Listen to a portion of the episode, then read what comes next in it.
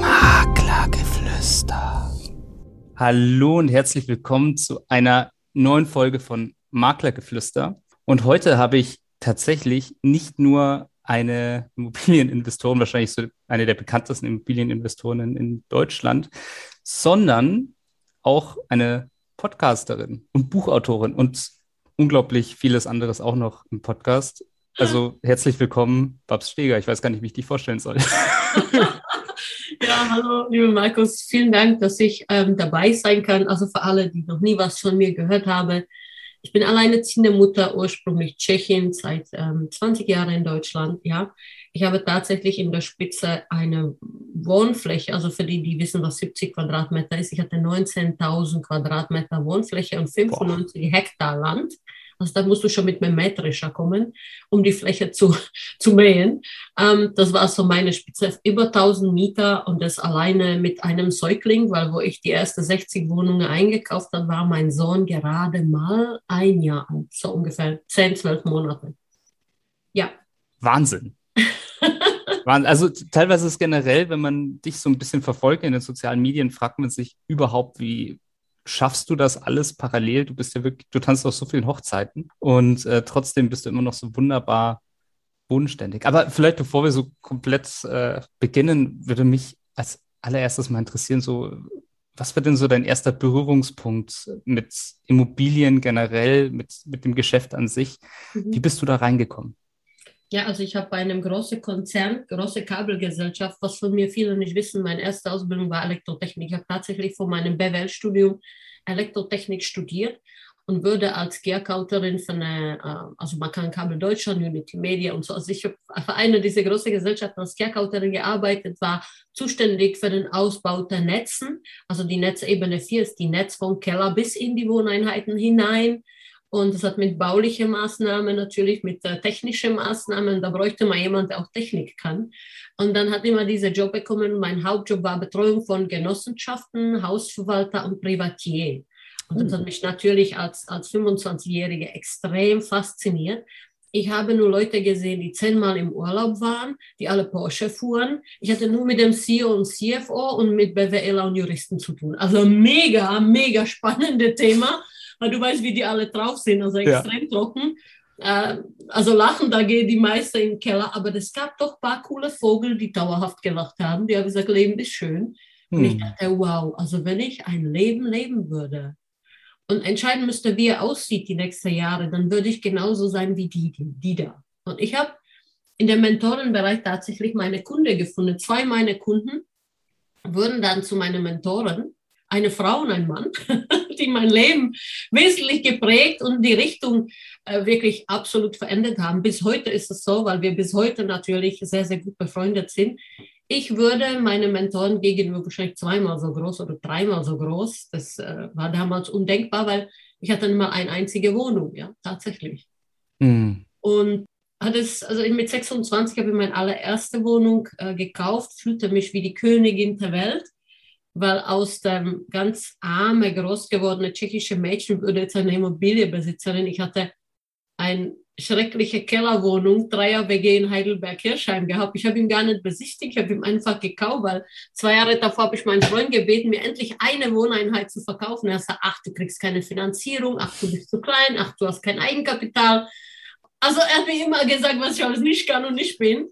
Und einmal sitzt er selber in so eine Scheiße weil Lehman mhm. Brothers pleite war. Uh. Und die Banken haben zugemacht und davor haben die Banken alles finanziert. Hast angerufen, hast morgen 200.000 Konto Korren gehabt. Es war kein Thema. Hast angerufen, kam ein Darlehenvertrag, weil du morgen zum Notar bist. Oder? Also es war ganz andere Welt. Ja.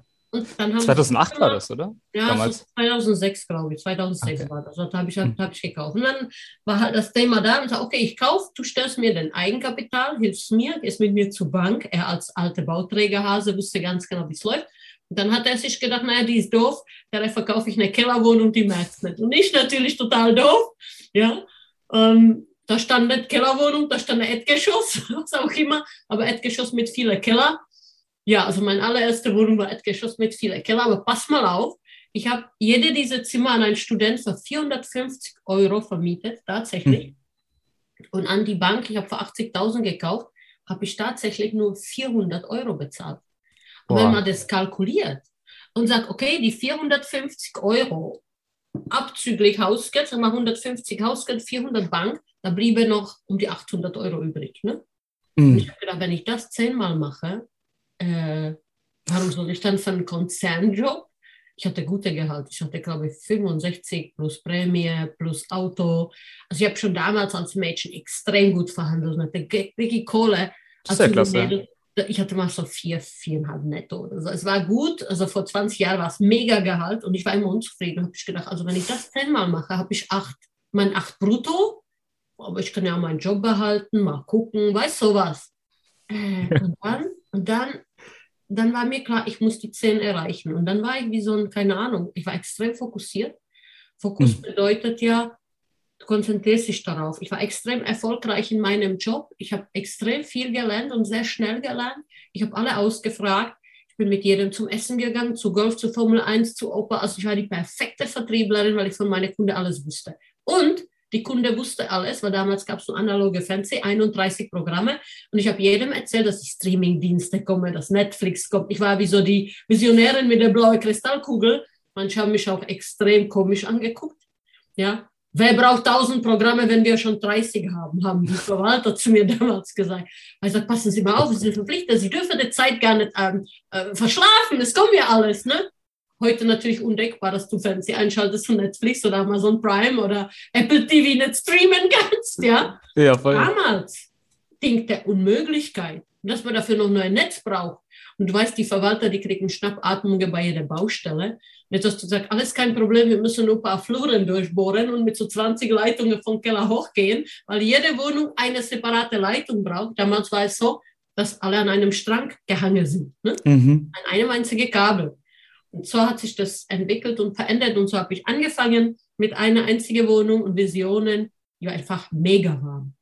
Und ich habe eine Kundin gehabt, eine, eine ältere Dame, Mhm. Die hatte 108 Wohnungen im Bestand. Ich habe immer die Bestände gesehen bei ihr, auch die Straße, Wohneinheiten und habe ich mir die Bestandsliste geholt, dass man sie abgleichen könne, wusste ganz genau, wie viel wir da reparieren müssen. Und wir haben das damals noch für umsonst gemacht. Es war mhm. extrem mhm. lukrativ für die ganze Verwaltungsbranche, ähm, um natürlich unsere Produkte später mit Internet, IGTV, ähm, Streamingdiensten zu platzieren und so weiter.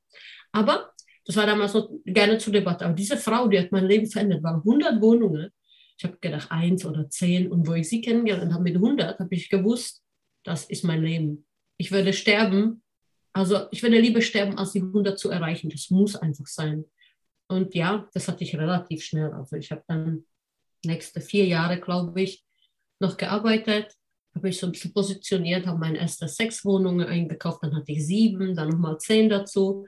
Und dann irgendwann bin ich im Urlaub und schlage die Welt und da war Immobilienzeichen und da war eine Chiffre drin. Mein wer inseriert heute bei Chiffre, Leute, ich bitte euch. und da war also 56 Wohnungen. Ich nächsten Tag bei der Zeitung angerufen, was ist bitte schön eine Chiffre? Dann haben die wahrscheinlich genauso gelacht wie ich, weil die gedacht haben, wer ruft an und weiß nicht, was Chiffre ist. Und dann haben sie mir das erklärt, dann habe ich mich gemeldet, das waren alte Eigentümer äh, mit 56 Einheiten und das war mein aller, allererster großer Erfolg und der Unterschrift zur Freiheit. Deshalb sage ich, Leute, kauf lieber 10 Wohnungen als eins, weil die machen genau dasselbe Aufwand. Und bei den 60 Wohnungen musste ich auch wirklich dem, dem allerletzten Banker nicht mehr erklären, wovon ich arbeite, weil mein Job haben die nicht anerkannt, ja. Ich war damals selbstständig als Consulterin, habe immer wieder selbe Branche gearbeitet, leitete Vertriebe mit 200, 300 Leuten, äh, hatte zwischen 10.000 und 14.000 Euro Abrechnungen, was ich nachweise. Das haben sie alles nicht akzeptiert, verrückterweise. Aber wenn unter dem Cashflow 4.000 Euro übrig blieben von den Immobilien, das hat jeder Banker verstanden. Habe ich gesagt, wie verrückt ist diese Welt? Aber okay, wir haben es verstanden, man muss groß denken. Und das war dann der Ansatz. Da hatte ich so ungefähr meine, ja, meine 60, 70 Einheiten. Boah. Und dann ging es relativ schnell. Also ich habe dann relativ schnell bemerkt, dass man halt lieber so Häuser kauft, die, die mir jetzt gefolgt haben oder Instagram können das sehen. Ich habe Mannheim ein großes Haus umgebaut, der hatte ich aber schon seit 2017 im Bestand. Der hat 28 Wohnungen. Also man bewegt sich mit so größeren Bunker einfacher, weil die hm. Zahlen halt irgendwie besser sind als mit einem einzigen Wohnung. Ja. Absolut. Das sind auch die Erfolge. Ich habe sehr viele, das wusste ich gar nicht, dass ich sowas kann, aber ich habe auch die letzten drei Jahre sehr viele Vermögensmillionäre ausgebildet, die extrem erfolgreich sind mit 50 Wohnungen, 65 Wohnungen, 30 Wohnungen. Da, da, reden wir nicht von einem oder fünf, sondern da reden wir von einem Portfolio, wo alte Hase Jahre brauchen. Das haben sie bei mir zweieinhalb Jahre alle geschafft. Ja, das ist hm. total. Ich gar nicht gewusst, dass ich es kann. Ich wollte, ich komme aus einer Lehrerfamilie, Opa-Lehrer, mein Vater Professor, Dr. Ink, Lehrer. Ich wollte alles sein, nur kein Lehrer. Ich wollte ein Mentor oder Impulsgeber sein, aber bitte kein Lehrer. Ja? Und, oder viele haben gesagt, ja, die Steger, die kann ja nicht Content. Ich kann nicht Content, weil für mich sind viele Dinge einfach klar und vieles muss ich auch nicht lesen, weil ich dafür halt meine Anwälte habe, ja. ja. Aber was cool ist, ich habe immer die Basics verstanden und der letzte Bauer muss halt eigentlich verstehen, dass zehn Wohnungen zehn Wohnungen sind und ein Haus. Also ich, ich weiß, ich packe das extrem leicht mit einer Leichtigkeit mit rein, aber nun, das war der Hack meines Erfolgs, dass ich begriffen habe, ich werde jetzt sämtliche Risiken und Fuck-Up-Story bitte ausblenden. Aber wenn wir bei dem Kern bleiben, wie ich so schnell erfolgreich werden könnte, war das, dass ich meine Denkweise, mein Mindset veränderte und habe angefangen, groß zu denken.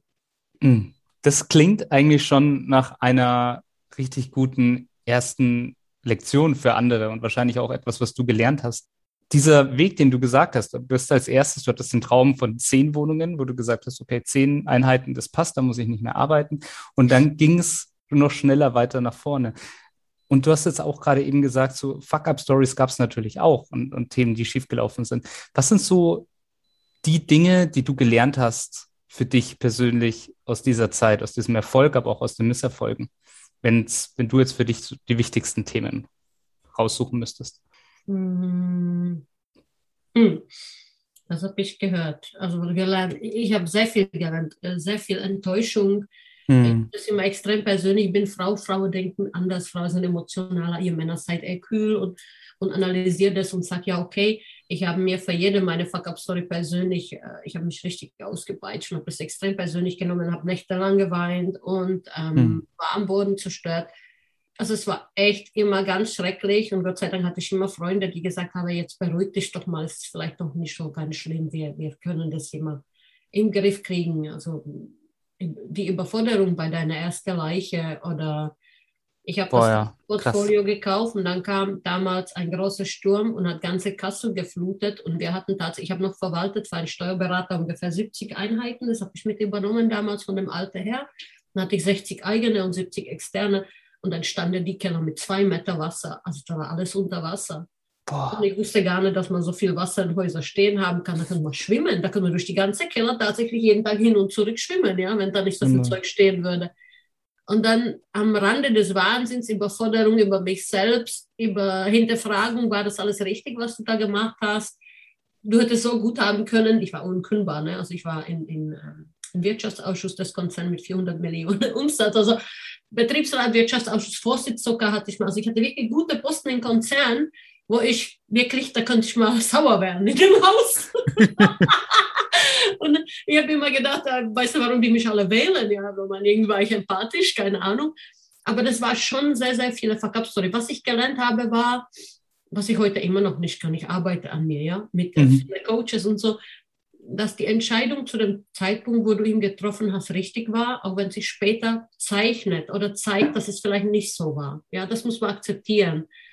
Und ich mhm. habe viele, viele gute Entscheidungen getroffen im Laufe meiner letzten 15 Jahre als Investorin. Ich habe aber auch ein paar Entscheidungen vom Bauch aus getroffen, wo ich dachte, das kann ich stemmen, habe ich dann überhoben. Sag mal das so? Verhoben? Ja, übernommen. Also, ja. Der, der, passende Wort, also entschuldige meine Grammatik, die habe ich ich sage immer, ich bin legasthenisch und so, ne? Ich kann nicht richtig schreiben und lesen, aber passt mal auf, das hat mit dem Erfolg nichts zu tun, weil ich habe sehr viele Sekretärinnen und extrem viele Anwälte, die sich dann drumherum kümmern und ein guter Steuerberater, WPs, also WPs Wirtschaftsprüfer. Also, aber das war nicht so das Wichtigste. Ich glaube, dass die, die Enttäuschung über mich selber, teilweise auch über Menschen, über meinen Geschäftspartner, ähm, der ich hatte, das war, ich glaube, so, wie könnte ich mich so täuschen? Und andere sagten, ah, wir haben es dir doch gesagt. Und egal, mhm. was mir die Leute sagen, ich habe immer wieder das Ding gemacht, nicht um die Fuck-Up-Story zu haben, nicht die 1,2 Millionen dann irgendwo kapitalisieren, um ihm auszubezahlen. Ich wollte es einfach wissen, weil ich dachte, nee, nee, das kann nicht sein. Der ist nicht so, wie die alle anderen sagen. Das machst du jetzt einfach. Das ist ein toller Typ. machst du GBR mit ihm. Blöderweise nach 50, 50 werde ich heute keine mehr empfehlen. Sag, mach 51, 49. Ja. Ist besser, oder? Aber ich habe hab extrem viel gelernt. Ich habe auch ein Haus eingekauft, wo ich unbedingt äh, leben wollte. Und dann hat die Finanzierung nicht geklappt, dann ging alles zu schnell, dann hat mehrere Verkäufe nicht geklappt, weil die Leute nicht die Finanzierung bekommen haben, Investor verstorben ist. Also da war, ich hatte mal auch ein Jahr, wo ich dachte, sag mal, läuft hier eigentlich alles nur noch schief? Und dann äh, wurde gegen mich ein Inso-Antrag gestellt. Also äh, es gab wirklich sehr, sehr viele wow. schlimme Zeiten, ja. Aber es gab auch Zeiten, wo ich in Osten beispielsweise 160 Wohnungen eingekauft habe und die in fast vier Jahren mit fast zweieinhalb, drei Millionen Gewinn wieder verkauft habe. Ja? Also äh, ich kann wirklich hoch siebenstellig. es ist nicht immer alles einfach und es gibt viele Fuck-up-Story wie meine erste Leiche in der Wohnung. Ich habe gar nicht Boah. gewusst, dass Leiche auf drei Art und Weise verweisen können. Ich habe alles über Leiche gelernt. Ja, Krass. also die manche eine verfault, andere trocknet aus und die andere werden von Würmer gegessen. Also dann hatte ich Studenten, die Kripo studiert haben, die kamen mit Vollanzüge, Maske und gesagt, das ist gut, können wir alles mit ausräumen, wir lernen hier. Sagt die mal, ach du Scheiße, Gott. wir sind verrückt. Und ich sage, natürlich kann die Rente Spaß. Also, oder ich habe, oh, also das ist so eine Palette, es ist ganze Piano, wirklich, du kannst alles bespielen. Und ich glaube persönlich auch, dass es viele Investoren in der Branche so geht, dass sie das Gleiche erlebt haben. Sie waren oft dagestanden, wussten nicht rechts, wussten nicht links. Vieles ist ver, äh, verunglückt oder misslungen. Und es dann abzufangen, gelingt nur mit Freunden oder Fremdeskapital. Das ist mir auch alles passiert. Äh, nur keiner redet halt so offen darüber. Weißt du, keiner stellt sich jetzt hin und wenn es ihm wieder gut geht und du kapitalisierst, sagst, wow, alles mega, weil oft sagt man halt nur von der Branche, dass alles positiv ist und kaum einer in der Branche sagt, pass mal auf, ja, ich habe extrem gute Lifestyle. Ich habe viele Jahre, also bis 100 Wohnungen habe ich noch aktiv mitgearbeitet, habe für reiche Leute Immobilien eingekauft, habe sie strukturiert, habe sie vermietet und habe sie vermietet übergeben, ja. Und dann, dann verdient er im, im Jahr, sag mal, 150 bis 200.000 Euro nebenbei. Das habe ich einmal im Monat gemacht. so Haus eingekauft, das war kein großes Ding damals, ist auch heute kein großes Ding. Und ich habe es mir sehr gut bezahlen lassen. Das war so mein Minijob. Jetzt ist so Instagram und Facebook mein Minijob. Jetzt meistens immer so viel mit Einkaufen. Ich muss sagen, das Einkaufen von die Reiche war ruhiger als die Social Media. ja, das kann ich mir tatsächlich vorstellen. Das, das war so lukrativer. Ja, aber das war so die Fuck-Up-Stories. Und was keiner halt so wirklich äh, weiß oder oft aus, ausblenden, ist, ich war alleine mit meinem Sohn. Mein Freund mhm. ist damals verunglückt, wurde tot. 2016, da war Luca vier Jahre alt, fast vier Jahre alt, das dreieinhalb. Mhm. Schicksalsschlag, Und Wahnsinn. Mhm. Dann war ich wirklich auch so, dass ich hinterfragt habe, ja, für was jetzt? Bist du ja ganz alleine und was passiert jetzt? Und, ähm, und wenn du dann da bist mit so einem Wahnsinnsladen, ich hatte über 25 angestellte Verwaltungsmitarbeiter, ich war ähm, überhaupt nicht fähig, morgens aufzustehen, aus dem Bett. Der Kleine hat damals noch die Mama genommen, die ist dann eineinhalb Jahre später gestorben. Da kam ich so gerade psychisch aus dieser Lücke heraus, aus diesem Verlust ähm, eines Menschen. Und mein Sohn musste ja alles mittragen. Also er ist ja auch noch da und trägt das Ganze äh, Jahre lang mit. Ja, er, er, weiß, Mama ist teilweise 700 Kilometer von einem Portfolio äh, zu anderen gefahren. Da hat sie Betriebswohnung gehabt, dann ist sie von Betriebswohnung wieder nach Prag gefahren, dann musste sie wieder zurück, weil Heidelberg und Kassel haben wir auch in Süden Immobilie. Also er kannte mein Leben auf der Straße mit sehr viel Arbeit, wo er dann vor drei Jahren gesagt hat, Mama, willst du nicht irgendwas verkaufen, ein bisschen mehr da sein? Ich habe dann tatsächlich Hälfte des Portfolios abverkauft Mhm. Ähm, habe ihm versprochen, es wird alles ruhiger und besser. Und dann kam Corona. Ja, und es war nichts ruhiger und besser, sondern es war noch turbulenter. Wir kamen in noch mehr Schwierigkeiten durch den Bau von dem Boardinghaus. Dann haben sie die Boardinghäuser gesperrt. Man darf da gar nicht vermieten. Also das war schon auch für ihn, wenn man, wenn man das aus der Sicht alleinerziehende Mama sieht, war ist auch das Mittragen und der Verständnis meines Sohnes sehr, sehr groß, weil er lebt, er spricht vier Sprachen Friesen, lebt auf drei Kontinenten, lebte ein Jahr mit mir auf Mallorca, vor zwei Jahren lebte mit mir ganze Zeit in Prag, fünf Jahre, kommt er teilweise semesterweise, wenn ich sage, ich muss jetzt nach Deutschland, weil ich drehe, wir haben Vorträge, wir haben Kongresse, dann bleibt er halt für ein Semester mit mir hier. Das ist nicht so ganz einfach für Neunjährige. Also ich glaube, er wird sehr schnell erwachsen in dem Thema, wenn es um das Unternehmertum geht und wo ich dann natürlich Angst habe, ich hätte mir gewünscht, dass irgendwann das, das Familienunternehmen übernimmt und, und da läufst du immer Gefahr, dass er dir sagt, pass mal auf, ähm, so viel Arbeit, wie du da reingesteckt hast, tagelang, nächtelang, morgens, abends, immer online, immer erreichbar, ähm, immer da. Das will er nicht. Ne? Das kann auch sein, weil, weil junge Leute heutzutage bis 30 erst mal bei der Mama sind, dann gucken sie, was sie machen und es dann legen die irgendwann los. Also, es war Höhe und Tiefen, sehr Glaub viele Fuck-Up-Stories. Ich habe einmal für 4 Millionen ein Projekt gekauft mhm. von einem Bauträger in Mannheim.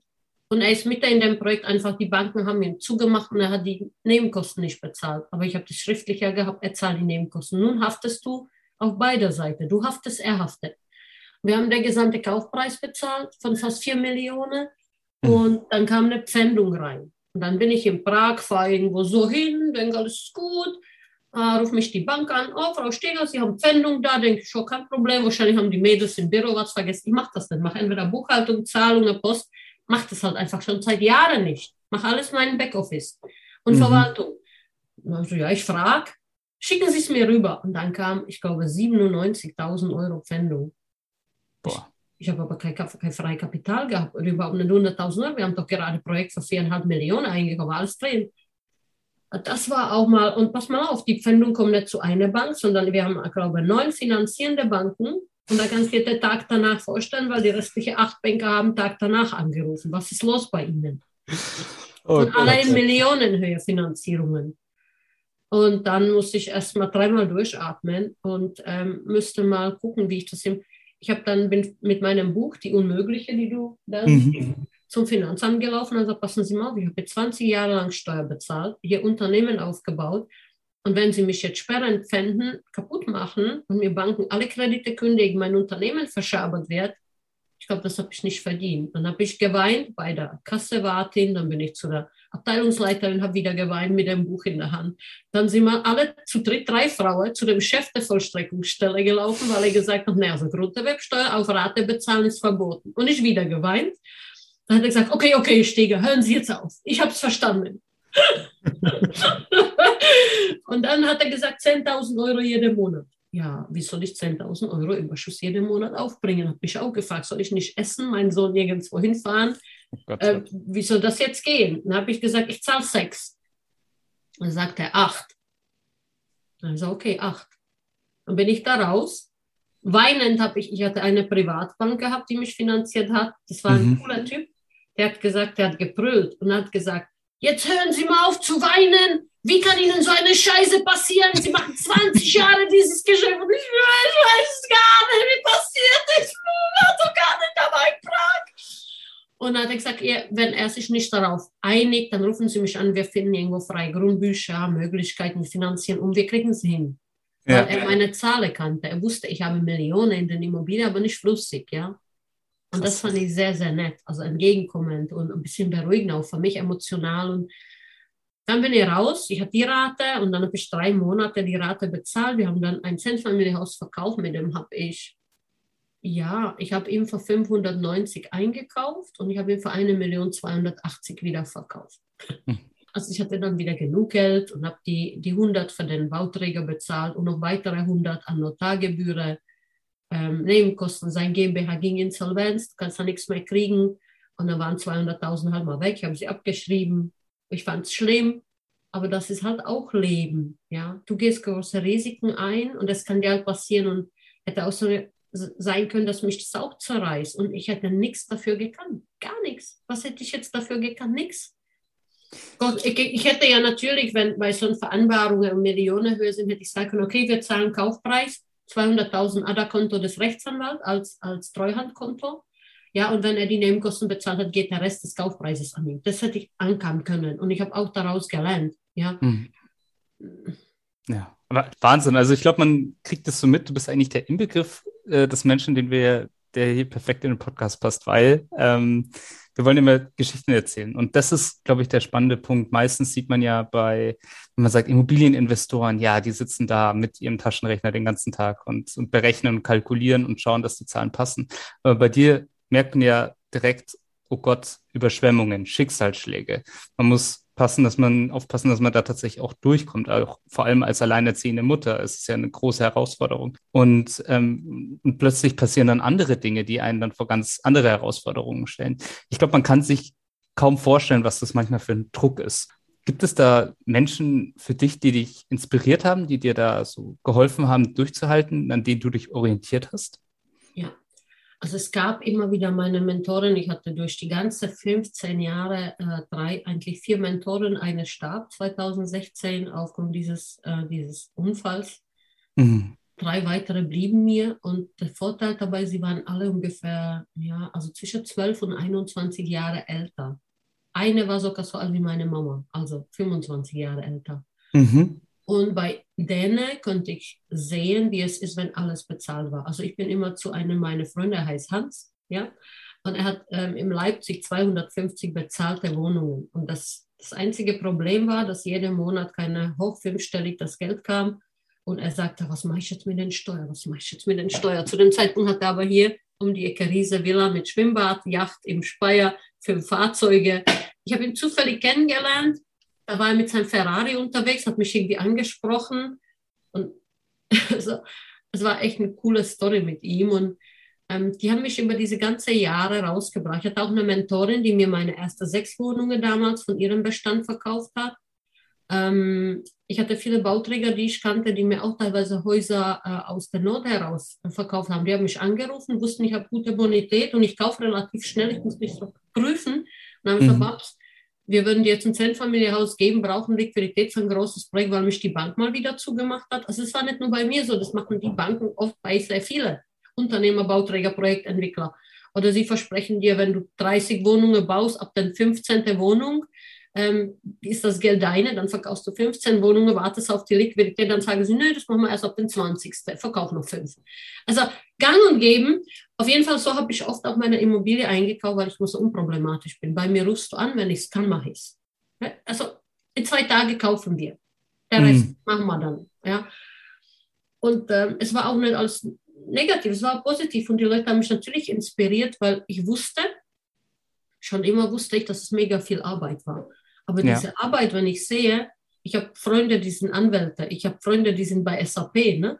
Äh, ich habe Freunde, die sind im Management bei anderen Unternehmen. Hey, die können nicht mal atmen, die können mal entspannt auf die Toilette gehen. Die haben 14 bis 18 Stunden Tage und verdienen, keine Ahnung, viereinhalb brutto. Krass, ja. Äh, dann liebe meine Fuck-Up-Story. mein ja. Scheiß. ja.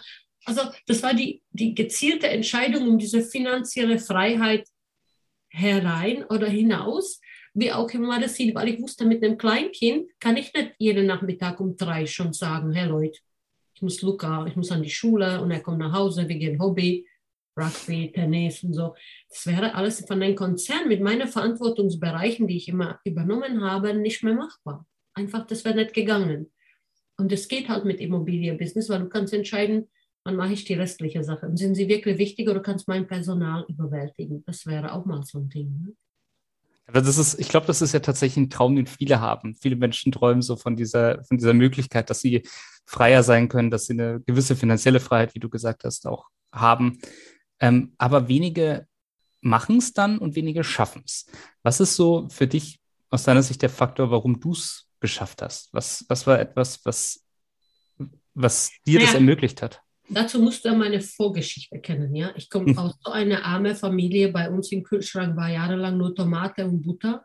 Mhm. Wenn auf der Marmelade Schimmel war, hat es die Oma weggemacht, hat sie gesagt, der Rest ist noch gut. Und ähm, ich habe als Jugendliche drei Jahre lang eine Klebebandturnschuhe gehabt von Puma, weil ich mir keine andere leisten konnte. Und wenn man mit so einem unglaublich armer Hintergrund. Ich bin von Oma, mit zwölf kam ich zu Oma und wurde von ihr groß erzogen, bis 19.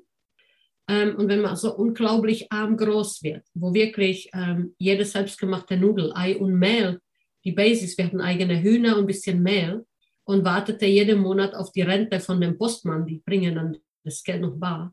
Ja? Ähm, dann hast du einen Hintergrund, wo du so unglaublich viel einstecken müsstest. Ich habe erst mal mit 20 Gummibärchen gesehen. Ich wusste gar nicht, was Haribo ist, bis 20. Oder Pizza und viele andere Dinge. Und ich war so unglaublich, ja, ich hatte einfach nie was zu verlieren gehabt. Und letztendlich, wenn du dir die, die Gesellschaft anschaust, die so unglaublich gezwungen wird in die Leitblanke. Mach deine Schule, mach deine Abitur, geh studieren, such dir ordentliche Job, äh, lass dich molken und Steuer bezahlen, bis du 60 bist und dann falle bitte rechtzeitig um, weil Rente wird es eh keine geben. Dann hat doch eigentlich auch jeder dieser Menschen, wenn man das wirklich nüchtern betrachtet, kaum was zu verlieren. Eigentlich haben sie nur zu gewinnen, wenn sie das Thema umdrehen, wenn sie Unternehmer werden, wenn sie Wahnsinnsrisiken tragen. Und das war auch mein Erfolg. Ich habe nie was gehabt. Warum sollte ich Angst haben von Millionen von Schulden? Hm. Ich habe gedacht, okay, wenn ich eine Million habe, die lassen mich hups gehen, schreiben sie ab, kein Problem. Wenn ich 10 oder 15 Millionen habe, da kommt schon der Vorstand und fragt zumindest, was ist mit der? Wenn du aber 20 oder 30 oder 50 Millionen bei der Bank hast, sind sie alle, der gesamte Team, ihre Job los, ja? Ja. Da verhalten die sich schon anders, wenn es kritisch wird. Und dann dachte ich oh ja, warum nicht? Und so habe ich es durchgezogen. Ich glaube, es lag auch an meiner Vorgeschichte tatsächlich, dass ich so extrem arm groß geworden bin und nie was, also Essen. Ja, Essen war immer, es war nie was da. Hm. Klamotte. Äh, ich hatte einen Pulli, eine Jeansjacke und das mehrere Jahre, eine Schuhe. Und ich kann mich erinnern, wo ich nach Deutschland kam, habe ich Geld gespart, mir neue Turnschuhe gekauft. Und in Deutschland wurde ich gefragt, wieso trägst du vier Wochen lang immer wieder dieselbe Turnschuhe? Ich war so stolz auf diese neue. Ich habe gesagt, aber drei Jahre davor haben sie Leukoplast. Also Leukoplast heißt bei uns Klebeband. Mhm. Dann hat drei Jahre davor der Klebeband die gehalten, dass ich überhaupt Schuhe hatte. Das kannst du dir eigentlich heutzutage kaum vorstellen, woher ich komme, aus, aus welchen Verhältnissen ich stamme. Mhm. Wenn ich anschaue, was jetzt hinten dran alles liegt. Ne? Das sind ja Multimillionenvermögen, was ich aufgebaut habe. Ja. Und, ähm, aber ich glaube, dass es daran liegt, dass den Leuten in Deutschland es einfach zu gut geht. Sie wissen nicht, was Hunger ist. Sie wissen nicht, wie es ist, kein Geld für neue Schuhe zu haben. Hier kann sich jeder neue Schuhe leisten. Also jeder Mittelständler kann es ganz normal. Und die Leute denken teilweise, uns geht's gut. Wir hätten es gern anders haben aber diesen Leidensdruck gar nicht. Und ich hatte sehr viel Leidensdruck, sehr viel Leid erfahren müssen in meinen sehr, sehr jungen Jahren. Ja. Mhm. Und ich glaube, daran liegt dass ich halt immer wieder gesagt habe, ich habe nichts zu verlieren, ich habe eigentlich nur zu gewinnen. Und ich hatte auch diesen unglaublichen Druck, wenn ich die 100 Wohnungen nicht schaffe, ist mein Leben für umsonst gewesen. Verrückterweise, ich weiß, es ist komplett verrückt, gerade aus dem, aus dem sicheren Job herausgehen, so eine Posten im Konzern zu bekommen als Frau mit meinem Deutsch. Also ich hatte zwei Sekretärinnen, die für mich immer geschrieben haben. Schon damals, als 25, war ich gesagt, pass mal auf mit eurer Daddy, das kriege ich halt nicht auf die Reihe. Aber ich habe, ich habe, meine Hocker, ich habe hab Stärke, von dem jeder andere von euch träumen kann. Ich bin so eine mega, mega Verkaufsmaschine. Ich kann Leute motivieren. Ich, ich, ich habe Schwäche.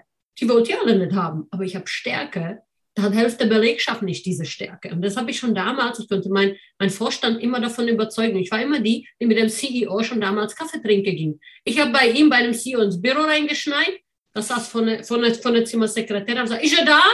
Weißt du, mit meinem Deutsch, ist er da? Der war da. Habe gesagt, komm, geh mal Kaffee trinken. Dann habe ich ihm alles gefragt. Wie haben Sie Ihre Karriere gemacht? Wie war das? Er hat immer gesagt, umso höher du fliegst, desto dünner wird die Luft. Pass mal auf kleine Stege. Er hat immer gesagt, kleine Stege zu mir. er war CEO eines Konzerns mit 400 Millionen. Und unser Investor war natürlich der BlackRock. Also wenn du für BlackRock ja. arbeitest, weißt du Bescheid, das ist der größte Vermögensverwalter der Welt. Also ich hatte gute Lehrer an meiner Seite. Und trotzdem habe ich mich gegen diese Konzernkarriere entschieden, weil du musst, da recht, du musst dich rechtfertigen als Mensch, als Frau. Du musst alle deine Taten rechtfertigen und du musst immer funktionieren. Und kein Mensch ist so, dass er immer gute Dinge funktionieren kann.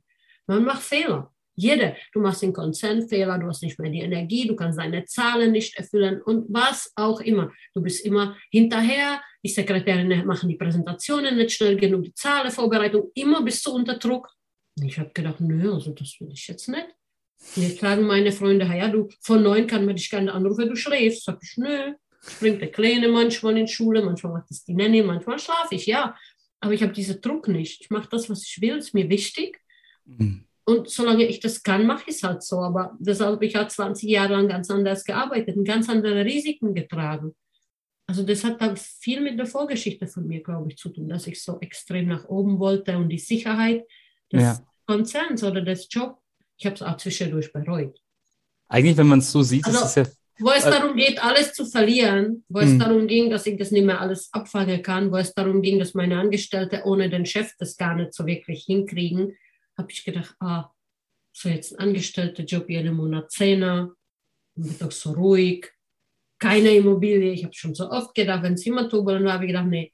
Und nachhinein, wenn wir kapitalisiert haben und ich alle zum aller, allerersten Mal Multimillionen auf dem Konto gesehen habe, habe ich gedacht, wow, bist du das kleine Babs? Bist kleine Stieger. weißt du, ich habe immer mit mir selbst gesprochen, sag, bist du das kleine Babs? Bist du das wirklich? Ist es dir gelungen? Weil, weil ich das so unglaublich fand, nach so vielen Jahren erst mal Millionen auf den Content zu sehen. Weißt du, ich habe immer finanziert und alles, was ich hier verdient habe, wieder ein nächstes Projekt. Und ich hatte nie solche Vorlauf auf den Content. Ich habe es gar nicht gewollt, gebraucht, keine Ahnung. Und hm. irgendwann klappt der ganz, ganz große Deal und du denkst, wow, eigentlich, wenn du dir 5000 rausnimmst, musst du nächste 35 Jahre nichts mehr anfassen. Ist so. Schön. Ich habe wieder investiert und wieder eingekauft und wieder saniert. Ich blöde Kuh. Ne? Ich meine, ich konnte es ja nicht lassen. ähm, ja, und jetzt bin ich so, dass ich sage, okay, ich habe sehr viel Erfahrung und ich gebe das in meine Akademie weiter, ähm, mache nicht mehr so viel in Social Medien, weil ich halt im Moment auch was Fancy viel drehe. Ich habe meine Biografie gedreht, ich äh, bin bei RTL eingeladen, immer Primetime, 20.15 Uhr, das erfordert mich auch schon, weil ich bin ein Mensch, der nie an die Öffentlichkeit wollte, das musst du von mir auch wissen. Ja. Und dass ich die deutsche, Schweizer und österreichische Märkte dominieren werde. Also mich schreiben Vorstände eines Milliardensladen an, und sagen, ich habe genau dein Konzept umgesetzt. Zehn Wohnungen, können wir Podcast-Interview machen. Das ist mir eine Ehre. Ich meine, mich schreiben österreichische Investoren, die machen Milliarden Geschäfte an, ob er mit mir Podcast-Folge machen kann. Es wird ihm eine Ehre zu sagen, dass es tatsächlich auch in Österreich funktioniert. Und so viele deutsche Investoren und für so viele bin ich ein Beispiel. Das wollte ich eigentlich. Ich wollte ursprünglich nur an die Öffentlichkeit und Frauen zu zeigen, die Kinder haben, dass es funktioniert. Ich habe nie gesagt, dass einfach ist, dass keine harte Zeiten kommen, weil die kommen immer wieder. Aber wenn es dir dann gelingt, durchzuhalten, die 15 oder 20 Jahre das von deinen Mietern bezahlen zu lassen, deine ganze Renovierungen, Sanierungen, Fuck-up-Story zu überstehen, ist das Leben mit alleine 10 oder 20, du brauchst nicht 100 oder 300 oder 400 Wohnungen, die bezahlt sind. Das ist schon dann Luxus und viel Arbeit. Aber wenn es dir gelingt, nur mit 20, 30 bezahlte Wohnungen zu leben, ganz bankenfrei, dann hast du doch alles eigentlich geschafft. Und mehr kann man nicht. Weißt du, kannst nur einen Pullover tragen, du kannst nur ein Auto fahren, du kannst nur dreimal am Tag essen, manche auch fünfmal. Ja.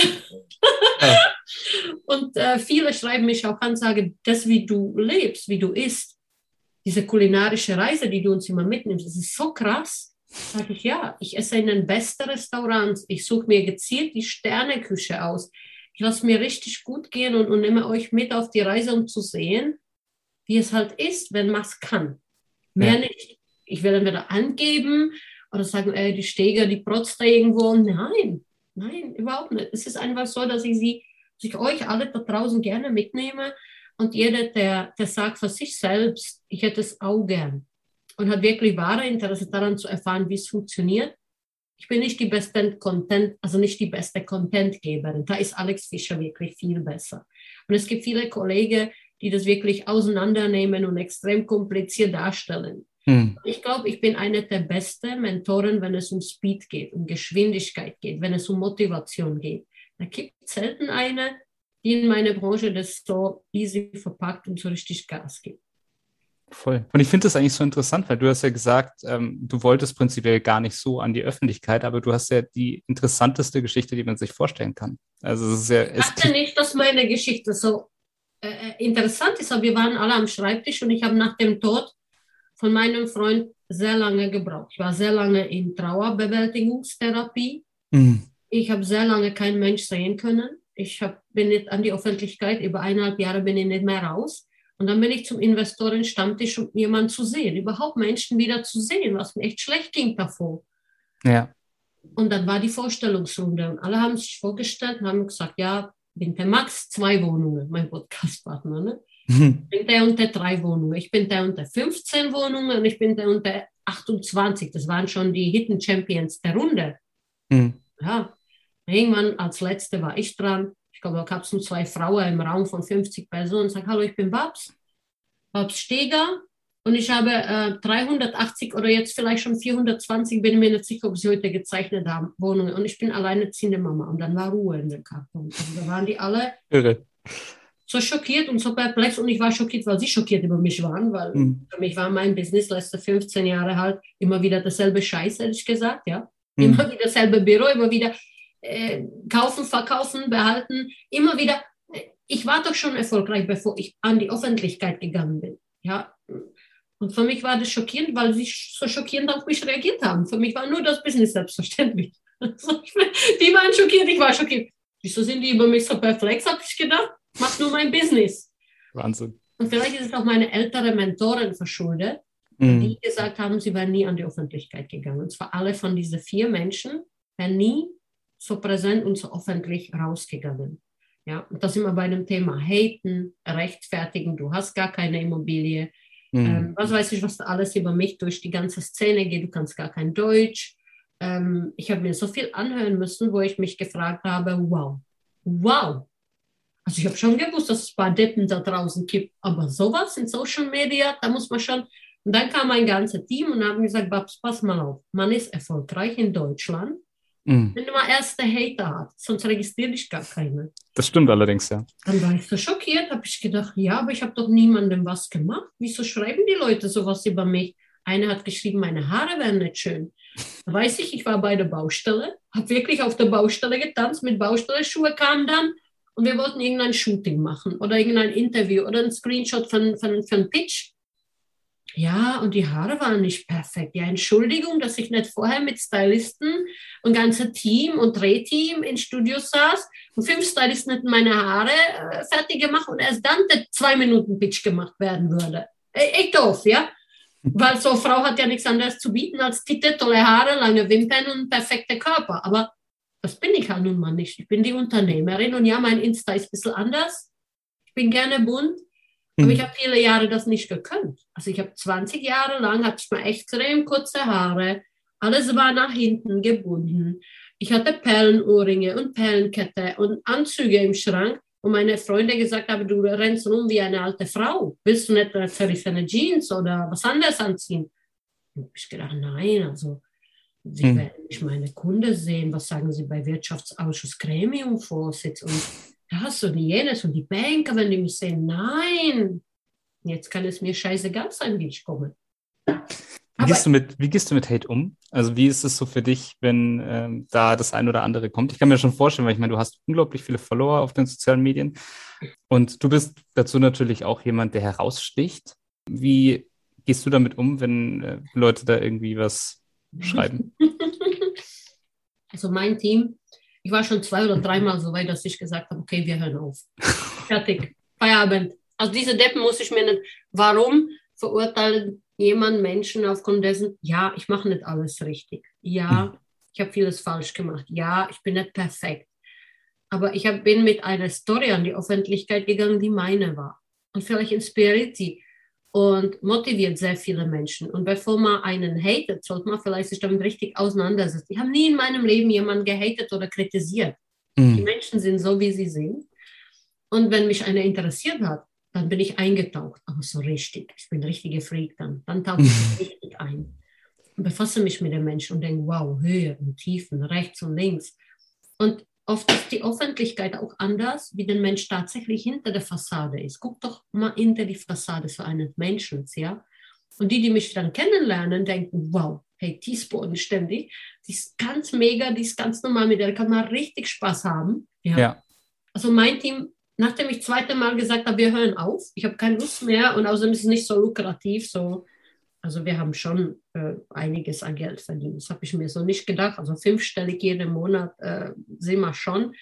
Und von meinem CEO und Podcast-Partner Maxim war das äh, absoluter Wow-Effekt. Also mich juckt jetzt ähm, drei oder vier oder 5.000 nicht so. Ich fange jetzt mhm. auf 10.000 an zu zucken oder 15 ähm, weil ich mit anderen Projekten sehr viel Geld verdiene. Also mit so einem Zehnfamilienhaus verdienst du, wenn du dann flippst, dir 500.000 Euro, hast deine Ruhe, musst du dich von niemandem rechtfertigen, kaufst dir noch ein Auto, zahlst deine 15% Steuern, gut ist, ja. ja. Aber für Maxim, der halt als angestellter Architekt mit einem wirklich ganz kleinen Gehalt da war, war das so wow.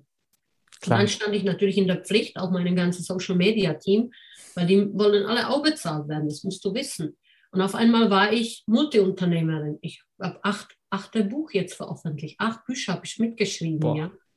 ähm, die ganze Podcast-Folgen. Ich bin international aufgestellt. Ich habe mit der Finanzministerin, mit der Alena Schillerova, war ich essen. Sie ist die einzige Frau in 103 Jahren Geschichte der Tschechischen Republik, die Vorsitzende des Parlaments und Finanzminister ist. Das ist selber oh. wie wenn mich Schäuble zum Abendessen einlädt, ja. Hm. Ich habe das dann gepostet und dann Leute, habt ihr überhaupt Ahnung, welche Kontakte ich habe, mit wem ich verkehre, bevor hm. ihr mich eigentlich kritisiert? Also mein Team versucht jetzt natürlich alle Keywörter, die irgendwie was mit Haten zu tun haben, zu blockieren, sodass nichts mehr durchkommt, weil mich das emotional extrem mitnimmt und ich werde dann zu einer Furie. Und yes. dann kann ich halt schon überreagieren und lösche halt einfach den Account. Also da habe ich gar keinen Schmerz damit, weil mir das ja, ja, ist nicht, nicht nice to have, aber es ist nicht die Basis, wovon ich lebe und was mir das gibt. Und meine Freunde sind immer noch meine Freunde, ob die mich jetzt in Social Media mit rosane Wig sehen oder ob ich hm. blaue Haare habe oder ob wir gerade Tricolor-Shooting haben, wo man dann sieht, wow, die hat auch eine geile Körper. Alter, die ist ja nicht nur, die hat wirklich einen geilen Körper. Die, die mit ihrem Alter, das muss man sich schon mal reinziehen. Ja? Ich bin ja jetzt äh, über 40 mhm. und das, das muss man sich reinziehen. Niemand glaubt es mir, dass ich schon mein Alter habe, so wie ich ihn habe. Das stimmt, das hätte ich auch nicht gedacht. Ja, also, das ist halt mal leider so. Und ich rede eigentlich auch nicht gern drüber, aber du musst halt überlegen, dass ich schon in, ähm, also dass man ab 40 nicht der Jüngste ist und Social Media extrem belastend dann irgendwann werden können, ja. Mhm. Also ich muss Wenn tatsächlich man nur das Positive an Social Media hätte, hätte ich es gut gefunden, weil man hat wirklich tolle Vorbilder, man kann Fragen stellen, die werden oft geantwortet, oft natürlich auch nicht, weil vieles lässt sich gar nicht mal äh, gewährleisten oder beantworten es zu viel. Ähm, aber ich versuche immer wieder irgendwie so mein Bestes zu geben, ob es dann, dann kommt oder nicht kommt. Man hat für nichts im Leben halt einfach eine Garantie. Ich glaube, das ist ja das, das größte Problem. Ich mache ja. mein Bestes draus, so wie ich denke, dass es gut ist. Und mal klappt es und mal klappt es nicht. Und es tut mir auch immer leid, wenn es nicht so klappt. Klar. Also mein Team befasst sich mit den Hater. Ähm, ich mittlerweile relativ wenig, weil die wissen meine Einstellung und sagen, na, das wäre doch schade, wenn jetzt es keine Babs mehr geben würde. Schau, was wir die letzte... Wir haben halt, weil viele wollen von Social Media leben und ich kann es und will es nicht wirklich. Mhm. Das, das, wollte ich damit sagen, weil Klar. ich hätte jetzt Seminare ja auflegen können. Wir hätten jetzt Mastermind auflegen können. Ich hätte äh, richtig Gas geben können. Nun, dann bist du halt der Zugpferd vor der Karre. Das ist mhm. eine Verantwortung, wie Freunde von Dirk Reuter, der hat eine riesige Karre, also der hat 60, 70, 80 Mitarbeiter. Und die Frage ist, willst du es? Dann hätte ich doch genau das, was ich meinem Sohn versprochen habe, viele Jahre, dass es ruhiger wird, dass ich Zeit haben werde, dass ich das und jenes. Das hätte ich alles, dann hätte ich nicht die Zeit. Und er war schon bei einigen Shootings, also Mama, das ist ja Wahnsinn. Bis ihr eure Nägel habt, bis der Make-up sitzt, bis die Wimpern sitzen, bis die Haare sitzen, sind zweieinhalb Stunden Maske, bevor überhaupt ein Bild gemacht werden kann das ist doch verrückt. Ja. Ja, aber das sind Social Media, mein Sohn. ich glaube, so ausgeschlafen im Bett will mich als Frau kein Mann mehr sehen und daher wird es in Social Media nicht gepostet. Und ähm, das sind so Dinge, wo ich dann denke, ich, das, was ich geben konnte, was meine emotionale und, und spirituelle Energie hergibt, habe ich abgedreht. Wir haben eine Online-Akademie mhm. und wir haben auch ab und zu mal Lives. Das kann ich. Mehr kann ich halt einfach nicht. Weißt du, der Business jetzt, der Big Business, der Millionen-Business aufzuziehen, ich habe die Kraft nicht mhm. ich habe das Willen nicht. Das ist nicht mein Fokus. Mein Fokus ist eher, ich bin jetzt gerade dabei, mir ein Boot zu kaufen. Das Boot heißt Pausa. und das ist der kleine Boot meiner Mentorin. Die hat sich nämlich jetzt ein größeres Boot gekauft. Und die hat den Vercharter gegeben, sagt, die hat 45.000 Euro verdient, also Gewinn, nach Abzug aller Kosten und war noch drei Wochen am Boot. Und da kann ich mir schon vorstellen, dass ich sage, okay, ich nehme den kleine Pause. Pause heißt Pause, ne? Ja. Pause. Und äh, sie hat das große Boot und sie stehen nebeneinander und wir rekapitulieren die Jahre.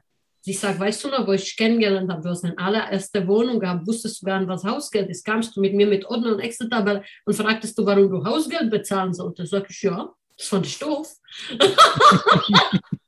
warum ich Hausgeld zahlen soll. Und nachhinein stehen wir hier, ihre große Boot, und ich bin gar nicht neidisch für ihre große Boot. Ich bin froh für meine kleine Pause, die nur 20 Meter haben wird. Ja. Ja, und, aber das ist, glaube ich, wirklich das Schöne, weil ähm, ich glaube, genau das, was auch dein Team gesagt hat, so, wenn Hate kommt, dann, wenn du erfolgreich bist. Und das ist ja, glaube ich, auch so der Beweis. Und vielleicht ist es auch für viele, die jetzt auch in, in jüngeren Jahren, die anfangen ähm, mit Social Media und die bekommen dann auch mal ein bisschen Hate. So, man kann so erfolgreich werden, wie man will. Du bist einfach jemand, der sehr viele Menschen inspiriert und dann gibt es genauso viele Menschen, die neidisch sind. Und du hast jetzt auch schon gesagt, du hast eine Akademie, du bist auch wirklich eine Mentorin für viele Menschen. Ähm, wie kann man da auf dich zukommen? Wie findet man das? Ja, also da, da, dadurch, dass wir wirklich sehr viele Anfragen haben und mhm. wir auch kanalisieren müssen, äh, geht das halt über die Homepage äh, babsteger.com. Äh, das ist im Instagram, glaube ich, verlinkt. Mhm. Und ähm, schreib mir auch bitte nicht bei Facebook auch keine Freundschaftsanfrage. Ich bin halt einfach mit 5000 Freunden schon mal zu. Es geht nur die Fanpage am, am besten natürlich Instagram, dann haben wir einen Kanal, wo auch der Team sich fokussieren kann. Und dann stellt ihr einfach mal Anfrage, dass ihr bei uns in die Akademie gehen wollt. Ich habe auch viele Leute, die kommen von Immocation, die kommen von Alex Fischer, die sind dann alle bei uns. Ja. Weil das beste Arschtritt verpasst immer die Bobs. Das habe ich mir jetzt sagen lassen, weil ich dann schreie und brülle, Warum seid ihr denn eigentlich da, wenn ihr so rumschwuchtelt? Ja? Jetzt gibt doch mal Gas, wir machen zwölf Monate durch und dann warten wir 15 Jahre. Wo ist das Problem? Was habt ihr da nicht verstanden? Rede ich hm. Swahili oder? Ja. Und das finden die natürlich alle toll und dann rennen die und geben Gas und wir posten innerhalb der Gruppe immer Notarverträge, was extreme Druck erzeugt, weil die denken, oh, die ist jetzt 24, hat ihre dritten, dann macht Nummer drei oder Nummer vier, Nummer fünf. Nummer 10. Und dann posten wir immer Bilder, das ist so ein Muss von mir, Videovorstellung und die Posts der Not Notarverträge. das gibt der Gruppe so ein bisschen Wind. Da fühlt man sich unter uns, unter sich, weil viele Leute da draußen verstehen das nicht. Wenn du als junge 30-Jährige schon 10, 12 Wohnungen hast, guckt dich dein Umfeld, sagt, hey, du, äh, komm mal Leiche, Wasserschaden machen, was reparieren, was kaputt geht, was los mit dir. Das sind alle solche Dinge, die man oft so nicht wirklich versteht, ähm, letztendlich. Ne? Schon spannend. Also du, früher hattest du, und du hast ja gesagt, du hast immer noch deine Mentorin, ähm, die jetzt auch das Boot hat und jetzt mittlerweile bist du Mentorin für viele andere Menschen und man sieht tatsächlich, so viel ist möglich und, und da kann man hinkommen. Ja, Max sagt immer, das wäre schade, wenn ich mit meinen Erfahrungswerten das niemand weitergeben würde. Und dann habe ich gedacht, ja, das könnte mal wahr sein, eigentlich, ja. Aber es gibt ja in der Branche beispielsweise Leute wie Alex Fischer, ich bewundere ihn, das ist ja eine mega Einnahmequelle, was er mit seinem Steuercoaching und ich gucke da auch immer zu, ich lerne immer wieder was dazu. Aber mhm. diese Energie, die er hat, ne? diese, diese Wahnsinnsding, das habe ich ja nicht, weil der Luca ist halt immer wieder da. Mein kleiner Sohn ist halt da. Und jetzt sind die Jahre von neun bis halt mal 15, wo er letzte sechs Jahre extrem die Mutter braucht. Ja? Jetzt ja. werden die, die Weiche gestellt. Wo geht's hin? Und hätte ich jetzt diese Business nochmal hochgefahren, ja, dann, dann wäre das alles nicht machbar. Und ich merke auch jetzt, dass meine Energiewerte, sie sagen, wow, Babs, du hast so viel Energie und Power und Bam. Und ich sage, ja Leute, aber auch ich merke, dass ich dann irgendwann Mittagsschlaf machen muss, wenn abends Veranstaltungen anstehen. Also ja. ich kann nicht bis zwölf oder eins dastehen und performen. Ähm, und deshalb ähm, machen wir das, was möglich ist. Das bleibt auch so. Die Akademie wird bleiben, aber halt wirklich eine Online-Akademie und ähm, vielleicht, wenn es ein bisschen ruhiger ist und ich meine Immobilie jetzt kapitalisiert habe, wir sind gerade dabei, die Portfolien abzuverkaufen. Und ich dann irgendwann auf der Pause, wirklich Pause hatte, mir sie könnte, was ich letzte 20 Jahre nie könnte, hm. dann können wir vielleicht neue Projekte mal angehen. Aber ich glaube, ich, wenn was ich wirklich anschaue, ich habe mal eine Liste oder ich führe ein Journal, wenn du dir anschaust, was ich innerhalb des eines Jahres erreiche und das letzte, sag mal, letzte fünf Jahre zurück, da brauchen normale Menschen drei Leben dafür, was ich teilweise ja. in einem Jahr wuppe. Und das war bis jetzt normal und jetzt glaube ich, wäre es normal, wenn ich mir auch eine Pause könnte. Und da sind wir jetzt gerade mit meinem Team, mit meinen Anwälten, mit anderen Investoren, die von Private Equity Sparte kommen, dabei zu sagen, okay, wir kapitalisieren und machen ein bisschen ruhiger, bisschen ruhiger. Wahnsinn. Ja, aber es ist wahnsinnig inspirierend. Also bei der Mentoring, Mentoring kann es sehr, sehr gut nachvollziehen, weil inspiriert hast du mich heute auf alle Fälle. Ähm, übrigens, wenn ihr noch mehr von der Babsteger hören wollt, äh, Immo-Stories mit Babs, Babs und, und Max. Max. Mhm. genau, also auch, glaube ich, bei Spotify und überall, wo man Podcasts hören kann, klickt da auf alle Fälle auch mal rein. Und ich bedanke mich einfach wahnsinnig herzlich, dass du dabei warst. Unglaublich inspirierende Persönlichkeit. Vielen Dank. Ja, vielen herzlichen Dank, dass ich dabei sein durfte. genau. Und ja, genau, wenn euch die Folge gefallen hat, dann freue ich mich natürlich über ein Abo. Und ja, bis zum nächsten Mal. Maklergeflüster ist ein Podcast von McRundris. Wenn ihr jetzt also sagt, euch hat der Podcast gefallen und ihr wollt den weiterhin unterstützen, dann könnt ihr das zum einen natürlich mit einem kostenlosen Abo tun.